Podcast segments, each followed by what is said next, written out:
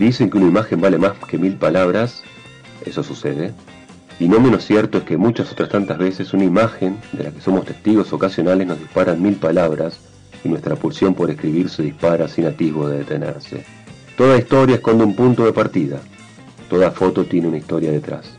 En Maldición Eterna, Victoria Lagomarcino nos trae detrás de la foto.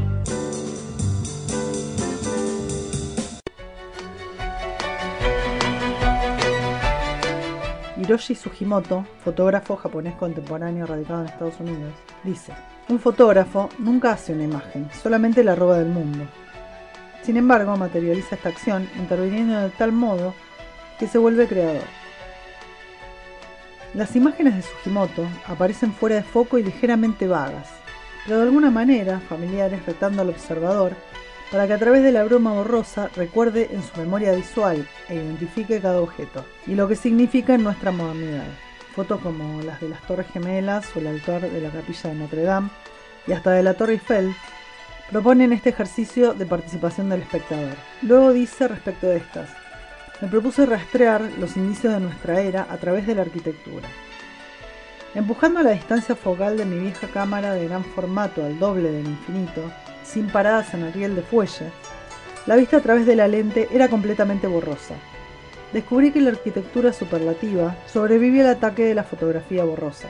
Por lo tanto, comencé a probar la durabilidad de la arquitectura contra la erosión, derritiendo por completo muchos de los edificios en el proceso.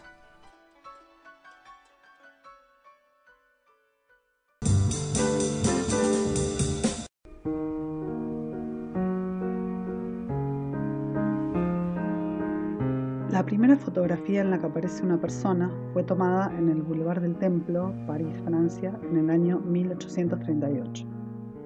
Se trata de un plano general de la calle y sus construcciones, y debido al tiempo de exposición, unos 15 minutos, aparecen retratados solo un limpiabotas y su cliente.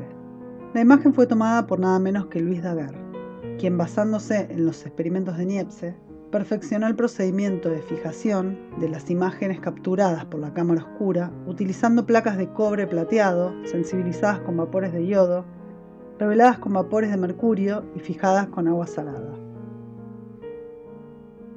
Un año más tarde, se presentó el dispositivo en la Academia Francesa de Ciencias, dando origen al daguerratipo, pieza fundamental de la fotografía.